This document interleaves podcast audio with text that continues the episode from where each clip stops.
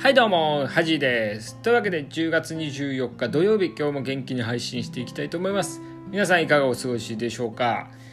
今週ね、木曜日ぐらいにちょっと目の調子がね、悪かったんですけど、なんとかね、乗り切った感じですね。今回はあんまり、こう、長引かなそうなんで良かったんですけど、もう長引く時とね、長引かない時の差がよく自分でもわかんないんですけどね。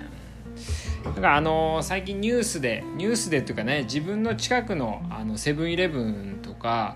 結構自動化がね進んでましてもちろんセルフレジもあるんですけどあのレジがねお客さん向きというかにになってきて完全自動化にになんか備えてる感じだなっていうまだね店員さんはいるんですけど完全自動化になってくんじゃないかなと思って。これセルフレジね空いてる時はセルフレジ使うんですけどあのセブンセブンカフェね。あのカフェラとかよく頼むのであんまりこう全部セルフでいけないんですけど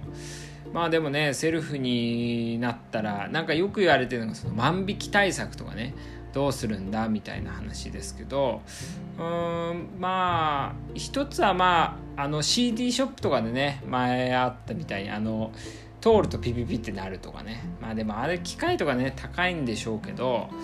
まあ、あとはまあある程度のこう万引きとかはえっ、とちょっとまあ多めに見てなんか見つかった時に結構高額なこう罰金っていうかね。あの10万円とか、えー、もし見つかったら10万円こういただくみたいなね感じにしてもいいんじゃないかなとなんかアメリカの地下鉄とかはもう結構人もいなくて普通にチケット買わなくても入れるような感じなんですけどなんか見つかったらほんそのそういう感じで10万円ぐらい取られるみたいな感じだったと思うんですよね。見つかんだから全然チケット買わずに入ってる人とかもいるんですけど見つかった時の代償が大きいから、まあ、普通の人は、まあ、普通に払ったりねチケットを買うみたいな感じなんで、まあ、そういうのでもいいんじゃないかな。いや完全自動化になるとあのー、まあ、結構1年2年前2年前ぐらいかな。あのセブンイレブンなんか過労死みたいなあのー、ありました。一家全員全員というか過労死で自殺してなんかこう家族がめちゃくちゃになったみたいな。セブンイレブンだったと思うんですけどあったと思うんですけど、まあ、そういうのもねなくなってくると思いますしこうバイトねバイトも多分必要ななくなってくるんで、まあ、経営的にはね人件費かかんないんで楽かなとは思うんですけど、うん、いろいろ時代変わってくるなと思いますね。あのこのなんか万引きみたいなので思い出したんですけど小さい頃ね遊戯王カードにはまったんですけど皆さん遊戯カード知ってますかね？遊戯カード。で僕はあのー、結構ねこう買ってたので結構いいカード持ってたんですよね。友達周りの友達と比べてね。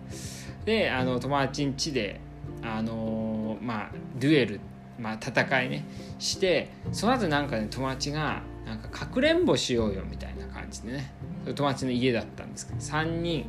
僕以外の2人いて3人でかくれんぼしようみたいないいよみたいな感じでしたんですよねでその後まあ普通にね、えー、その子ん家でご飯食べて帰ったんですけどそしたらあのファイルにね挟挟んでた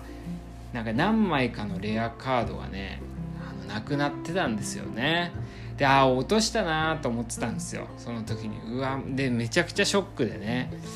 あのー、結構5枚ぐらい取られてたんで取られてたって5枚ぐらいなくなってたんでね。そしたらあの次の日にその友達にね違う友達にその話をしたんですよ。いやなんか落としちゃってさっつったら「えそれそれ取られたんじゃないの?」みたいな。でなんか俺も噂で聞いたんだけどなんか他の友達もそいつになんか取られたみたいなこと言ってたよみたいなね感じでまあ多分そのまあ毎回の手口なんでしょうけどこういうカードで遊んだ後にかくれんぼしてその間に取るみたいなね。で、えーまあ、結局はねその友達問いただしたりはしなかったんですけど、まあ、小学生ぐらいの時だったんでねなんか言うのもあれだなと思ってなんですけどうんまあおそらくねその確信犯だとは思うんですけどうんなんかそういう人っていうのはねやっぱこう手癖って治らないんですかね。うん。なんかこう結構ショックでしたね子供ながらに。ああなんか人ってそうなんだみたいなね。でなんかあのまあ面白かったのがそのその遊戯カードでその相手のなんか寄生虫パラサイトっていうカードがあったんですよね。皆さん知ってますかね？寄生虫パラサイト。結構好きなカードだったんですけどそれはなんか効果としてはなんか相手のデッキにその挟んでなんかそれがあの相手の手札に行ったらなんかダメージ食らわすみたいなやつだったんですけど相手のねデッキ相手のカードに混ぜるんですよ。であのー、で結構それが出てこなかった時に混ぜたこと忘れて、あのー、取られるってことがね僕は23回ありましたね。それはもう自分が覚えてないんで悪いんですけど相手もね覚えてないか覚えててもまあいいかみたいな感じだったと思うんですけどその寄生虫パラサイトをね何回もなくしましたね。結局帰ってこないんだよねそういう時っていうのはね「え知らないよ」とか言われて白を切られてね。うんなんかその子供ながらにショックなことっていうのを覚えてますよね。皆さんもねこう人のものを盗んだりっていうのはねやめましょうね。うん。というわけで、えー、今日は土曜日ということでハジのウィークリーニュースということで今日のニュースは昨日かな。昨日なんか携帯見てたら流れてきたんですけどあの大阪のね梅田でなんか10階ぐらいのビルのね10階ぐらいからえー、なんか男性若い男性が飛び降りたのかな。なんか落下してその下でね歩いてた女子高校生が、ね、19歳の女性がその落ちてきた人にぶつかって、まあ、重軽傷ねになったっていう事件なんですけどなんか漫画とかにありそうなね衝撃的な感じなんですけどうんなんかめちゃくちゃかわいそうですよね。若い命がね、まあ、まだ亡くなってはいないとは思うんですけど、まあ、結構渋滞みたいな感じでただ歩いてただけですからね。うん。なんか防ぎようもないなとは思うんですけどまあその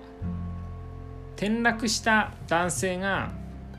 本当になんか事故で転落したのかその自殺だったのか分かんないですけどなんか前もありましたよね。自殺でビルから飛び降りた時に通行人もぶつかって死んじゃったみたいなね。いや本当まあそういう場合はねこうまあこう人に迷惑かけずこうそういうのはしてほしい。だ電車に飛び込むとかもね、かいろんな人に迷惑かけますしねなんかそういうのはやめてほしいなって思うんです自分でね命を絶つってこともやめてほしいですけどそれ以上にね人を巻き込んでね亡くなるっていうのはなんかちょっと寂しいなとは思いますね。まあ、この時期に関してはまだただ転落事故で転落したかもしれないんで分かんないんですけどねうんなんかショッキングなニュースでしたね。でもこうよく思いますよね。なんか東京とかって高いビル多いんでなんか風強い日とか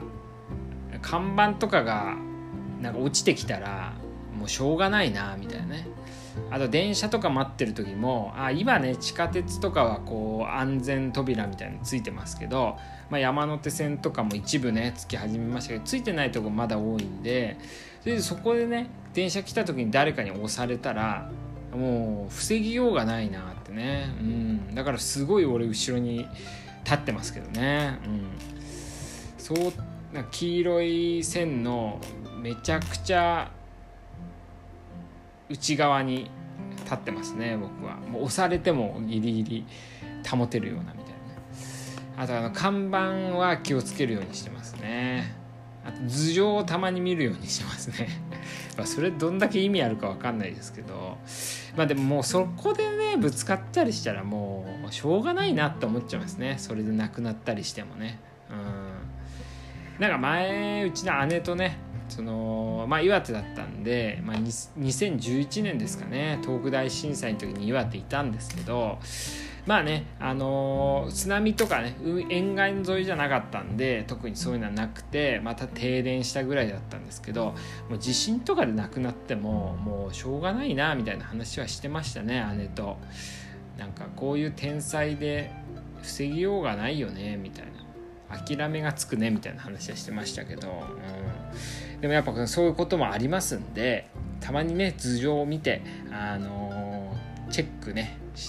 する習慣があってもいいんじゃないかなと思いますね。あとまあこううんなんかショッキングなねニュースが最近は多いですけどもまあ元気でねあの過ごしてもらえればと思います。というわけで今日は以上です。おやすみなさい。